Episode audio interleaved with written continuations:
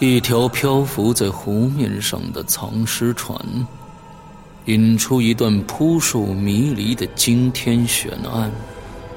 湖边别墅疑云密布，杀机重重。《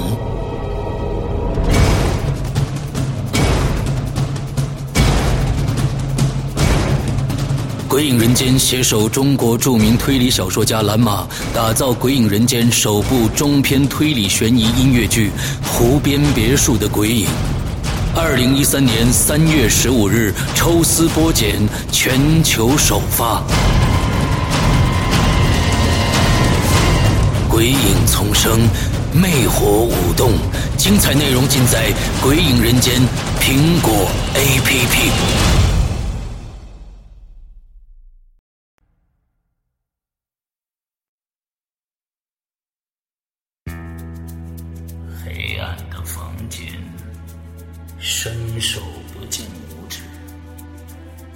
他在黑暗中摸索着。这时，有风吹来，把他的帽子吹到了地上。他低头把帽子捡起来，忽然有人摸了他一下。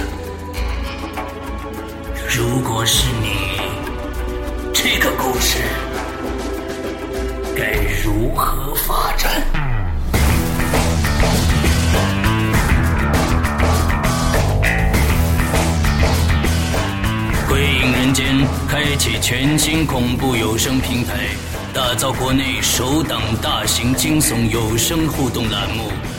你现在收听到的是《鬼影重重》，鬼门洞开。你是天使还是魔鬼？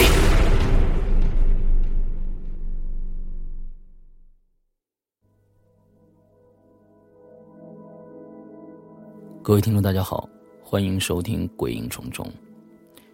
呃，今天呢是明夜的大结局了。我们一共五集的故事，经历了差不多十个星期的时间啊，十个星期的时间。呃，我们的大结局终于出来了。这次大结局呢，一共有三位同学给我们公告啊。呃，一位是吕宝生，另外一位呢是这个江汉和花花。他们两个人呢，呃，江汉写了主题，呃，花花为他进行了修改。第三篇呢，还是我们的米饭团呃，最后呢，我还是用了米饭团的前半部分。嗯，我觉得它的前半部分呢。写的挺有意思的，我续写了后面的大结局的主体的这个整个的解揭谜的这个部分啊。我们先来再先来说一下吕宝生的这个续写。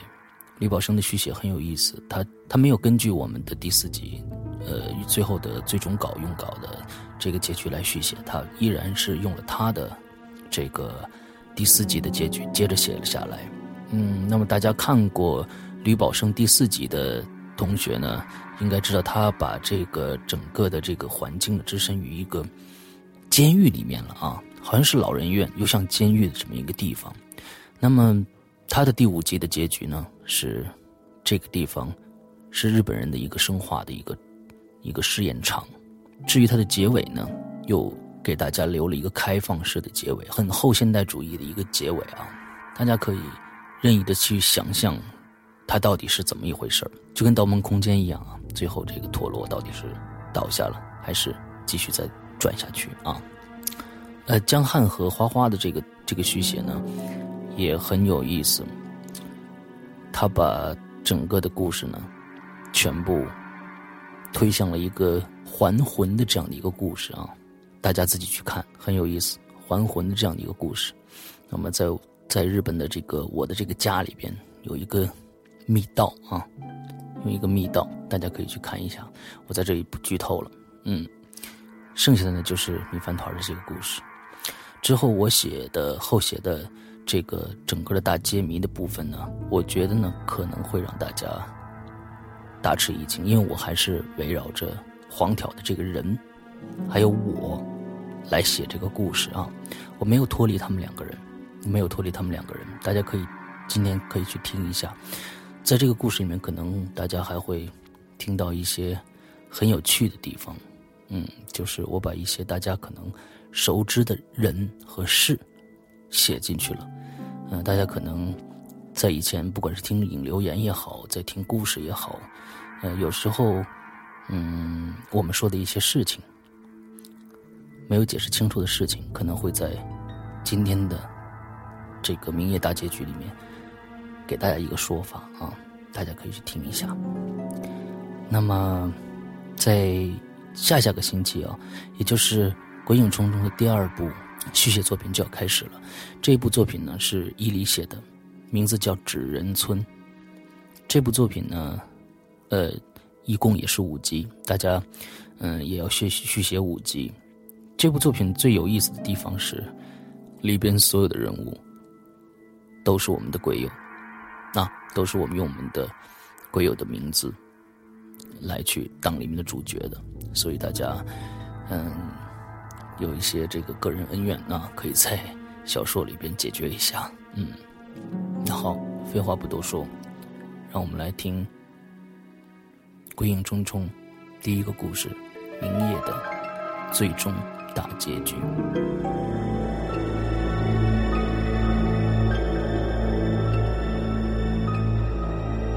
明夜，作者刘世阳，米饭团儿，由刘世阳播讲。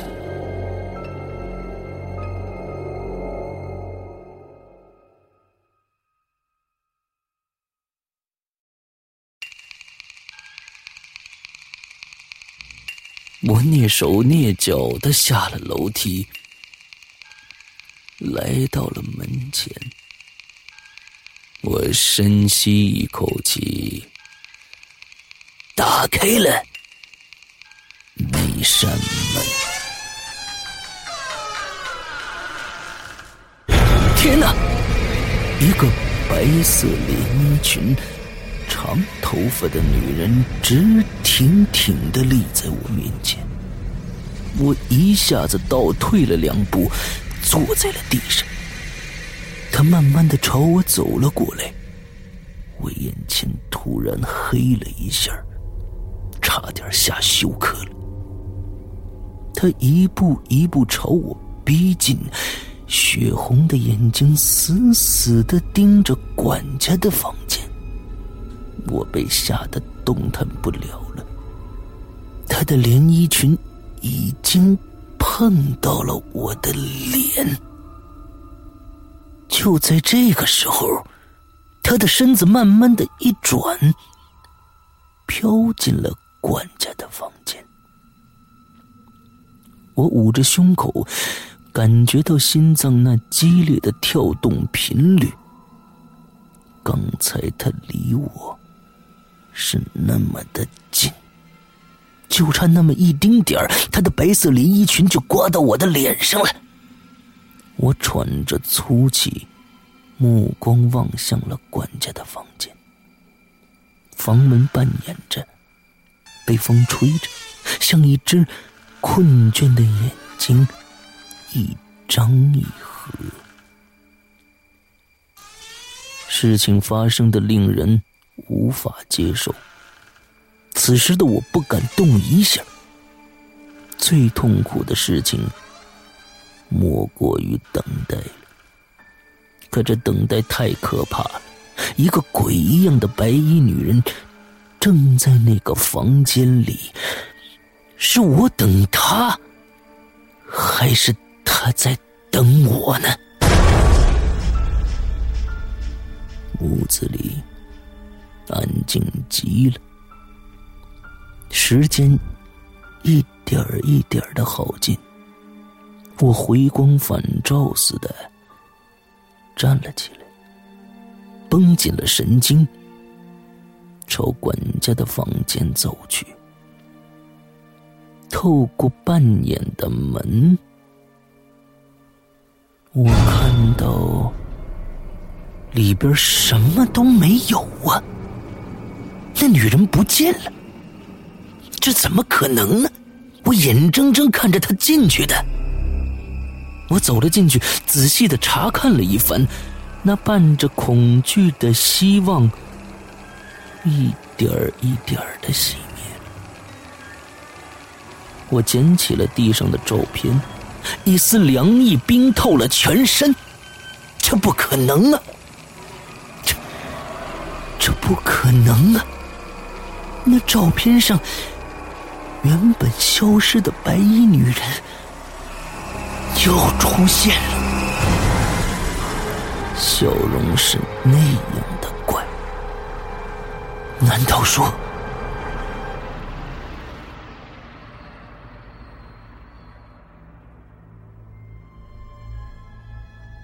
周密的推理只能加增我的恐惧？他到底是人还是鬼？这实在难以解释。人们通常会把匪夷所思的事情尽量解释的有理有据，可是他们错了，他们都在骗自己，他们心里早就有了答案。这样做是为了掩盖真相，把紧绷的那根神经放得松一些。管家也是如此。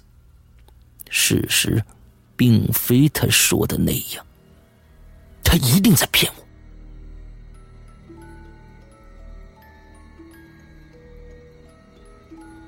这是什么声音？我把照片丢在了桌子上，走出了管家的房间。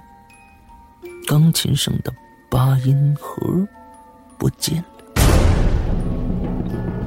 我竖起耳朵来，声音是从楼上传来的。真是见鬼了。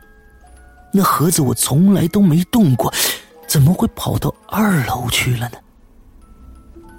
我被这声音迷了心窍一样，慢慢的上了楼梯，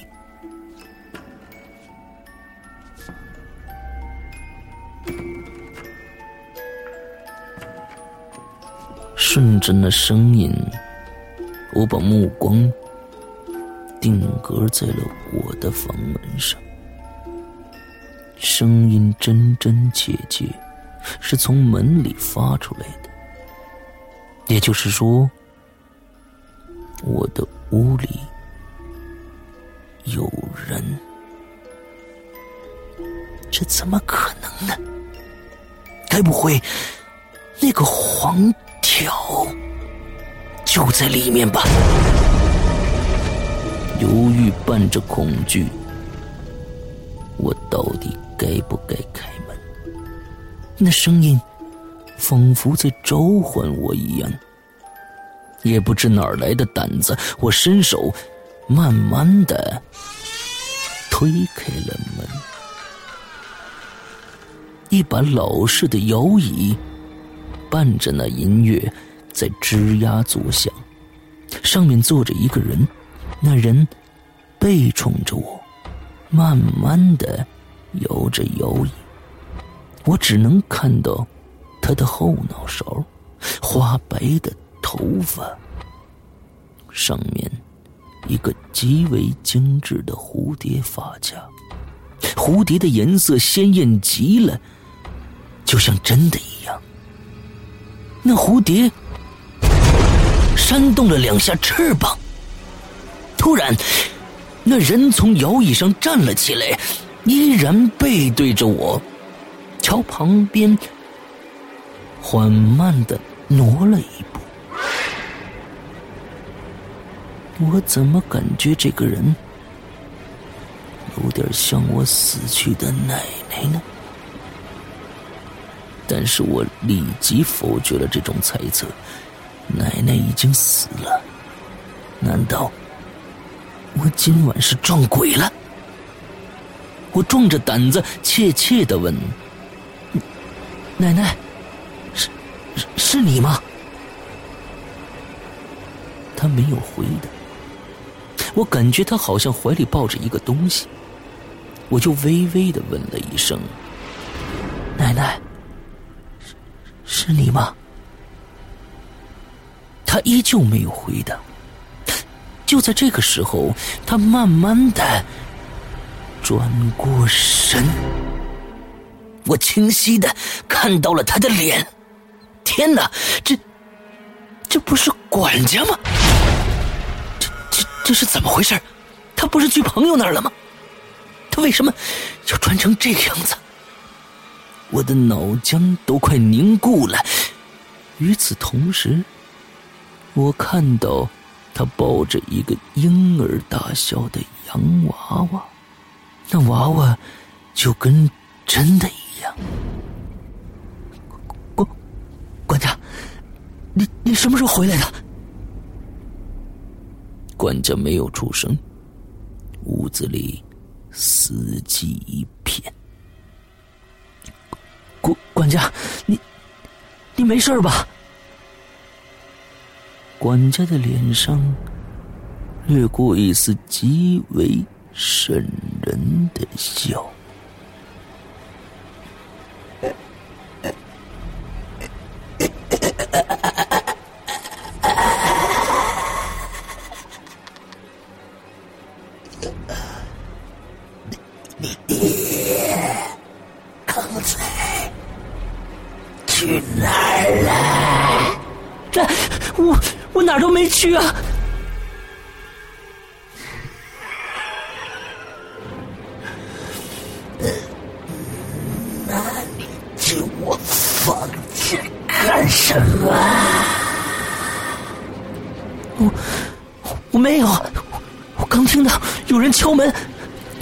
门了。是狼啊！突然。管家的声音变得极其的怪异。我对你那么好，你为什么要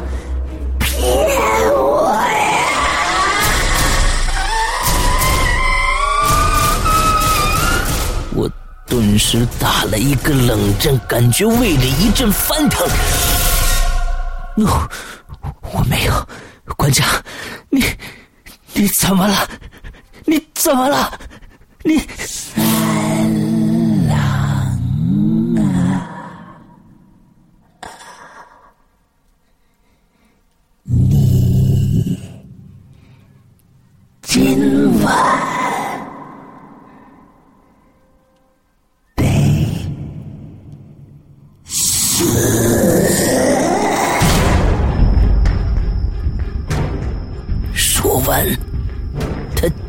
起了手中的娃娃，把娃娃的一只胳膊慢慢的掰断了，扔在了地上。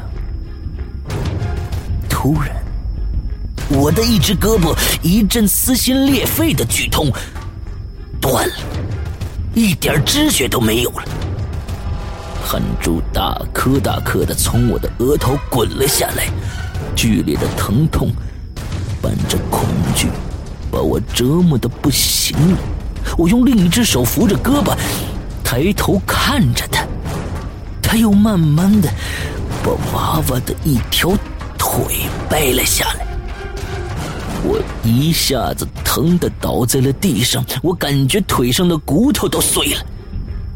我被疼的眼泪流了出来，大口的喘着气。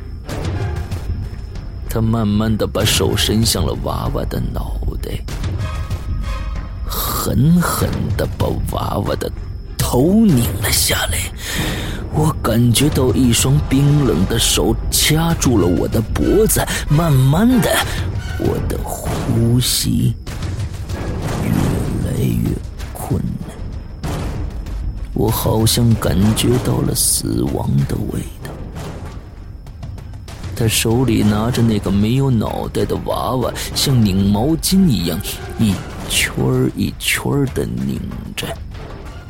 殷红的血噗噗的从我的身上涌了出来。他就那样拧着，血已经把地板都吃透了。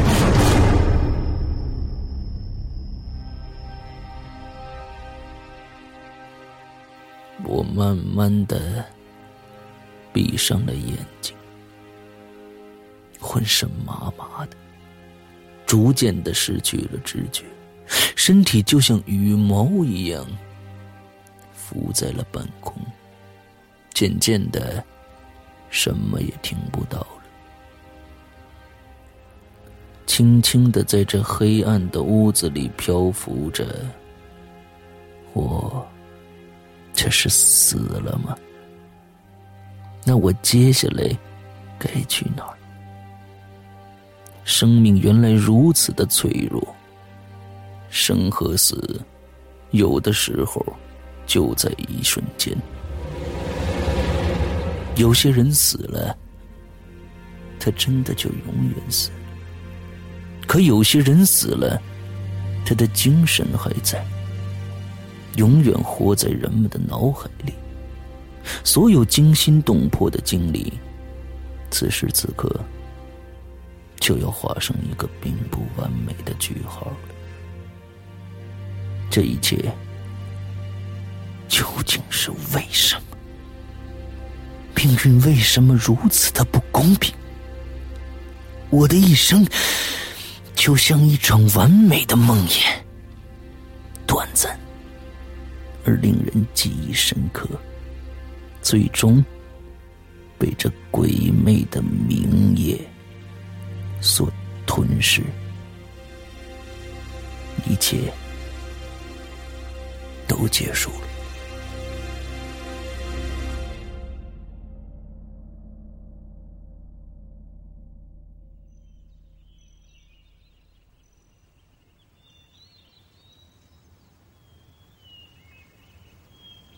一股暖流包裹了我的全身，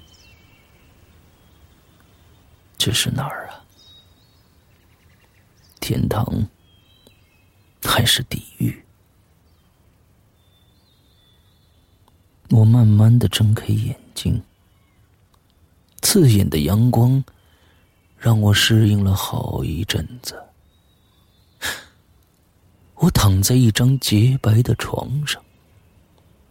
充足的阳光从大大的窗户中倾泻下来，可以看到外面的世界。绿色的草坪上，穿着蓝白条相间衣服的几个人，或走，或卧，或追打嬉戏。风吹动着，几棵樱树枝条随风轻轻的摇曳。我的左手背突然感到一些微微的痛楚，低头一看，原来手上还扎着点滴。我在医院吗？我没有死吗？这到底是怎么回事？这时，我发现在我的枕边放着一个白色的信封。我连忙把信封拿起来，把信抽出来。信没有抬头，上面的字体也很陌生。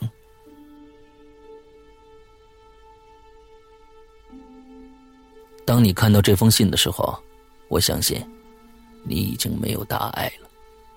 那天晚上如果不及时的把你救下来，可能你已经死了。你的管家每天都在给你吃一种可以让你产生幻觉的药，一种人形的药片让你对时间、空间都产生错乱，而且使你觉得那个恐怖的白衣女人黄挑要害你。其实，是你的管家想要私吞你的家产，他从你的奶奶去世以后就有了这样的打算，可他没有杀你的勇气。就想出这样的一个办法来，想等你彻底疯了，就可以名正言顺的得到你的一切了。你可能已经没有印象了，他在你神志不清的时候，甚至让你在财产归属文书上签了字。当你看到这儿的时候，你可能要问了：我是谁？怎么会知道这么多的？呵呵，我们已经认识很多年了。二零零八年，你曾经给我写过信，给我讲了你的奶奶的故事，你还记得吗？之后，二零一一年年底，你又给我写信了，告诉我说，你有一个特别好的故事想跟我说。这样，从今年年初一直到现在，我每个月。都会从北京飞到日本来看你，来听你讲你的故事。也就是在这几个月里，我发现了你的管家的企图。一个星期前，我无意中得到了他给你的那种人形药片我拿回北京让专家鉴定后，第一时间赶了回来。还好，让我赶上了，要不然。后果就严重了。说了这么多，告诉你一个好消息：你讲给我的故事我已经写好了，出版社已经同意出版，名字就叫《等你开门》。作者署名写的是我们两个人的名字。希望你能早日康复，也希望等你康复后呢，还能为广大的读者讲更恐怖。更离奇的故事。其实，离奇和恐怖都产生于人的内心。有时你看到的、你听到的、你想到的，都不一定是真的。就像在一次你给我讲故事的时候，你说每个人。都有自己阴暗的一面，每个人都可能变成连自己都不认识的恐怖的怪兽。只要你入了戏，只要你进入了角色，只要你想变成那个人，哼，说了这么多废话，不知你是否还在云里雾里啊？对了，我还没有告诉你我是谁。我是真的不确定，你是否还记得我了？我是周德东。还记得我的短篇小说集《所有人都在撒谎》吗？第一篇故事《寻人启事》，就是你在零八年写给我的。再次感谢你。我最亲爱的读者，黄条。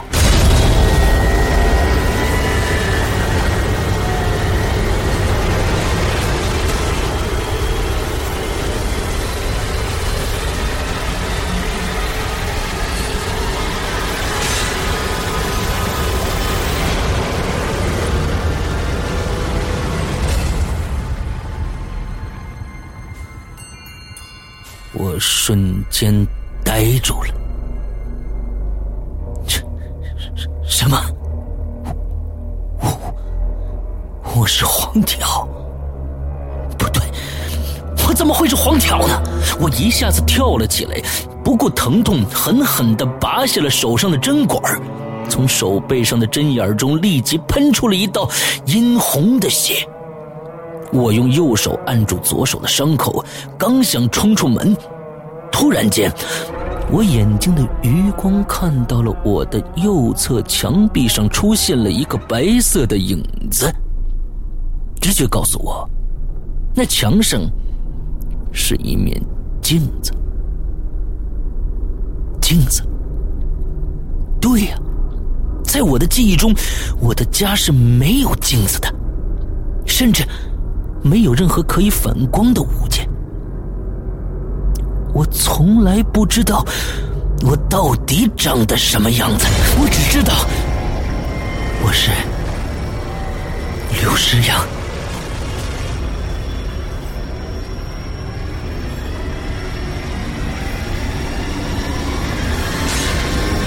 我慢慢的转过身子，墙对面的镜子里的人也在转着，他穿着一身。白色的连衣裙，长长的头发披下来，垂下的头发中间夹着一张惨白的脸，是黄条，真真的是黄条。记忆犹如山洪一般，瞬间把我冲回了多年以前。我看到了我，我是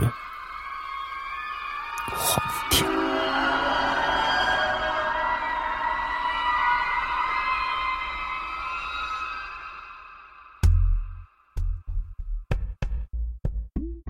二零零七年，我的奶奶去世了。从小被奶奶带大的我，瞬间仿佛失去了整个世界。我把自己关在房间里不出去，成天在网上一看小说打发时光。那段时间里，我认识了周德东，每天沉浸在他创造出来的恐怖世界里，仿佛在这恐怖的异度空间中，有一个角落。是给我预留的，我在这里可以得到安全，有时还能感觉到温暖。虽然那是一个彻彻底底的黑暗的角落，那时的我甚至想到了自己去创造自己的故事，把我那深藏在心中儿时的恐怖景象。写到我的故事中去。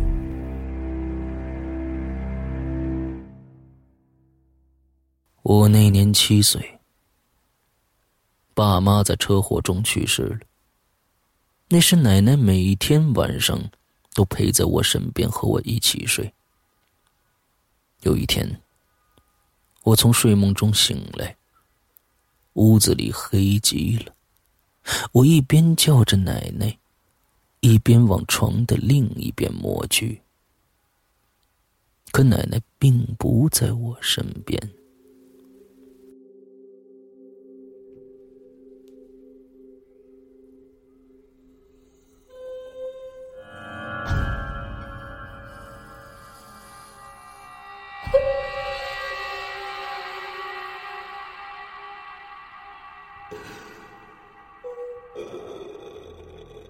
这时，我听到了一阵毛骨悚然的哭泣声，仿佛是从楼下的书房中传来的，好像是奶奶。我连忙穿下鞋，跑到了楼下。我打开了书房的一条门缝。我看到书房的书桌前坐着一个人，背对着我，白色的睡衣，一头灰白的头发垂在背上，头发上系着一个鲜红的蝴蝶结发卡，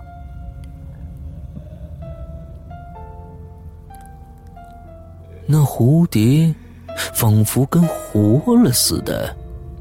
突然，拍动了两下翅膀，我吓得差点惊叫出来，连忙用手捂住了嘴。这时，那个人忽的站了起来，从书桌上拿起一张大大的照片，慢慢的转了过来。我看清了。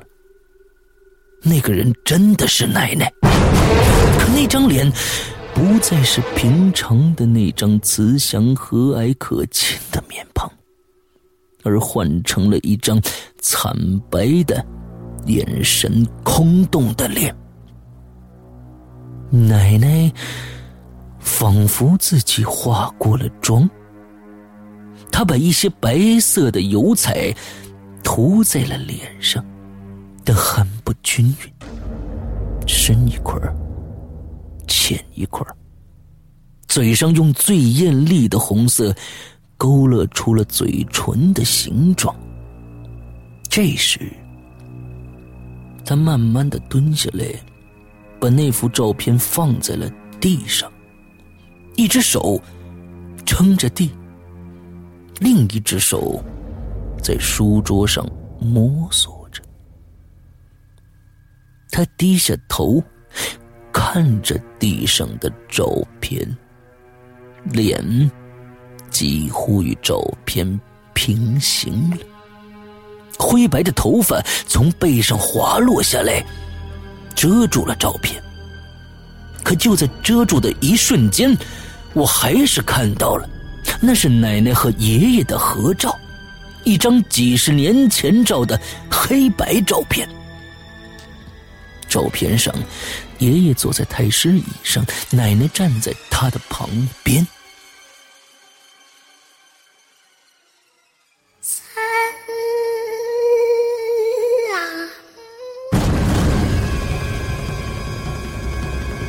奶奶细腔细调的叫了起来：“那，那不是爷爷的名字吗？”突然，奶奶在书桌上摸索的手抓起了一把裁纸刀，用力的向照片中的爷爷扎了过去。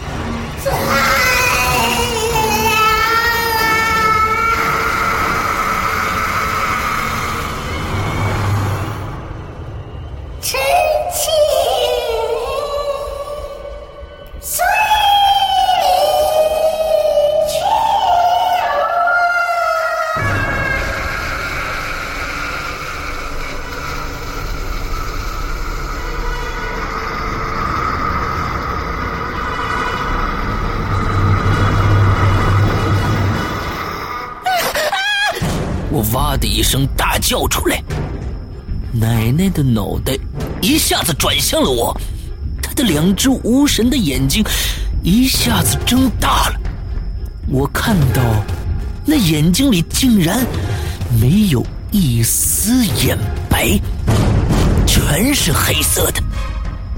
突然，奶奶全身趴在了地上，弓起四肢向我快速的爬了过来，那样子像极了。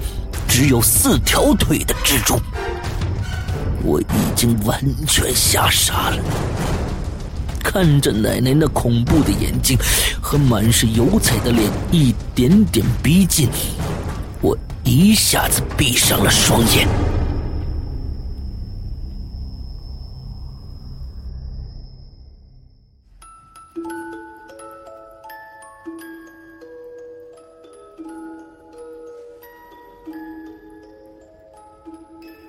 在这时，我听到不远处传来的音乐，那是家里的一个老旧的八音盒传出来的声音。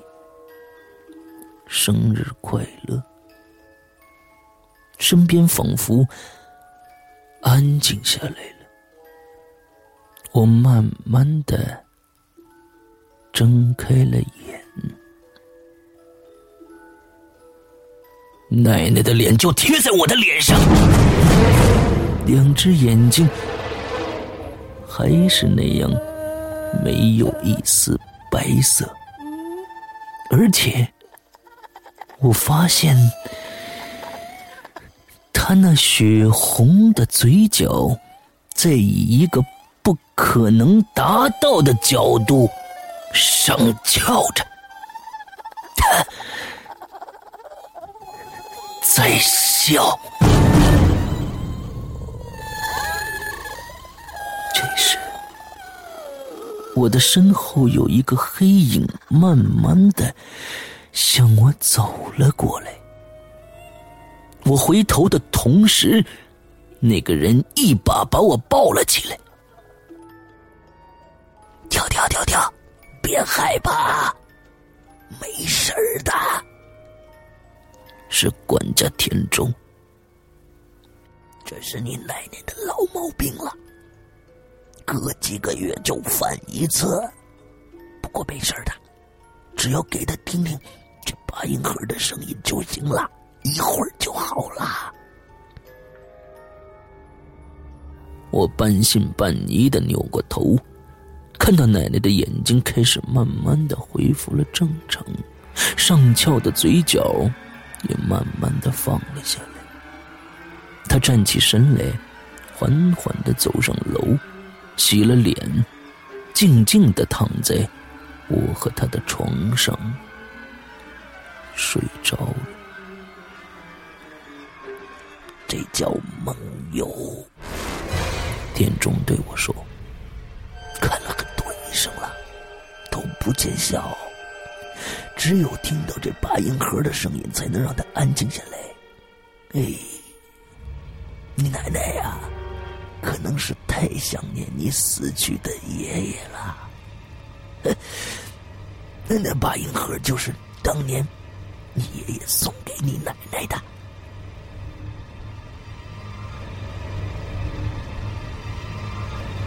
从此，这晚的恐怖经历，尤其是奶奶撕心裂肺的那声“三郎”，在我的脑海里烙下了深深的痕迹。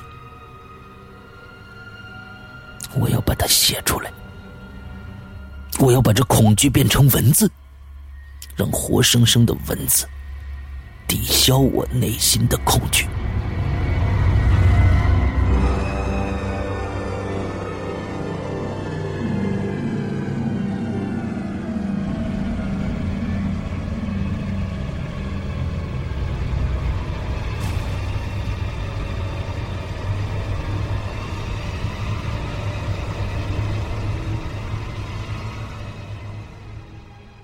零零八年，我把我的故事以一种自传体的形式发给了周德东。故事里的我，是一个患有精神分裂的人。我用了我的真名黄条。周德东很喜欢我的故事，把它改编成了小说《寻人启事》。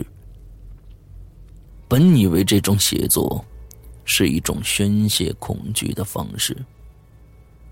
可没想到，事与愿违。这种深藏在心灵深处的恐惧，在二零一二年被彻底的挖出来了。二零一二年三月二十三日，我无意中在网上看到了《鬼影人间》，本身对恐怖题材感兴趣的我，立即点开了网页。他让我更加惊奇的是，第一个故事就是寻人启事。当我听到故事中的黄条第一次对张巡喊出“三郎”的时候，我的血凝固了。这个声音。和我小时候听到的从奶奶嘴里喊出来的“三郎”一模一样，瞬时间，我仿佛掉进了万丈深渊，仿佛又看到了奶奶那空洞的眼神和惨白的脸。我突然对“黄条”这个名字产生了极大的厌恶。我不想做我自己，我不要做黄条，我不是黄条。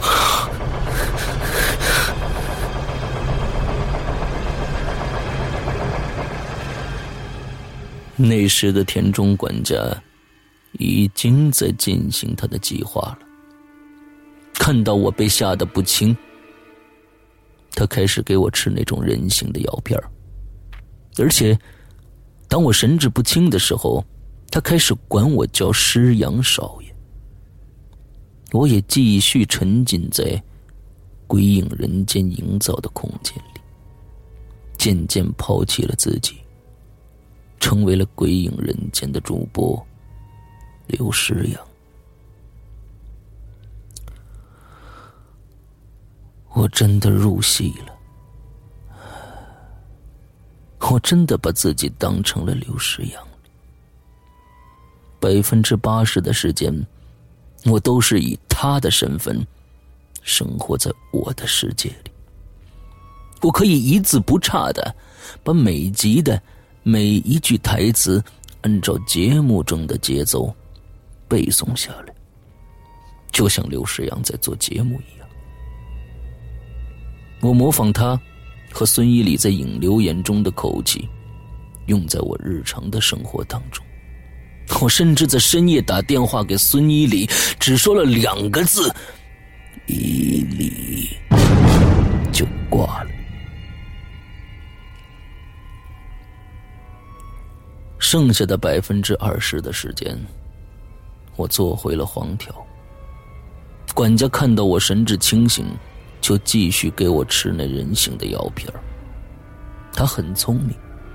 周德东每次来日本听我的故事。他都会让我保持清醒的状态，之后继续让我在精神的世界中迷失。现在的我完全清醒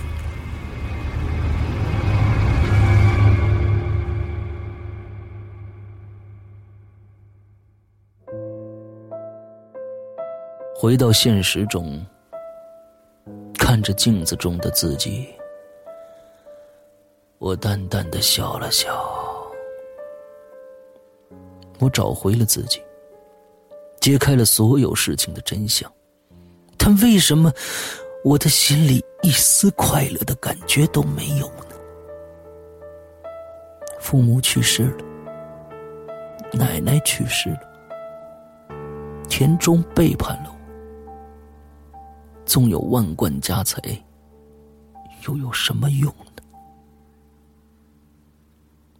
这时，我看到镜子正下方的桌子上放着一个八音盒，旁边还有一部手机。我走上前去，慢慢的打开八音盒，里边传出了那首。熟悉的生日快乐。我抬头看着镜中的自己，仿佛看着另一个人。我对镜中的人又笑了笑，这次。镜中人上挑的嘴角，仿佛带上了一丝阴冷。这时，我看到那镜子里的人拿起了八音盒旁边的手机，拨了号，将听筒紧紧的贴在了他的。耳朵上。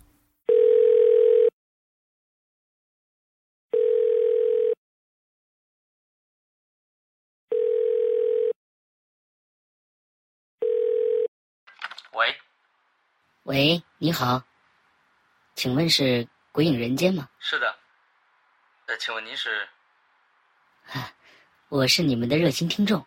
呃，请问您是伊里还是石阳啊？啊啊。我是刘世阳，请问您是？啊，我找的就是你，我是你们的忠实粉丝，你的声音很好听，鬼故事也特别的刺激，音乐都是你做的吗？那些怪声音，都是怎么来的呀？你没有把自己吓死啊？呃，对不起，小姐，呃，您贵姓啊？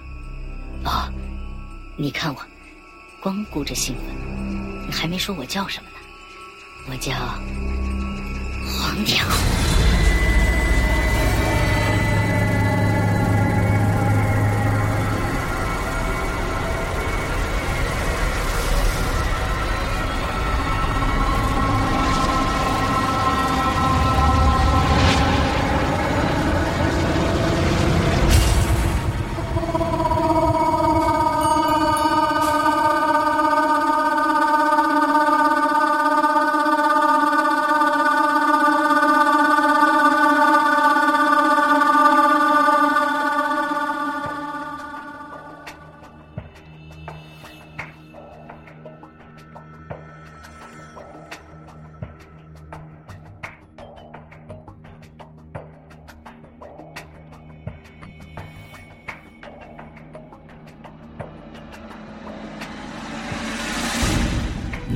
刚收听到的是《鬼影重重》，故事并没有完结，下面的故事等着你来续写。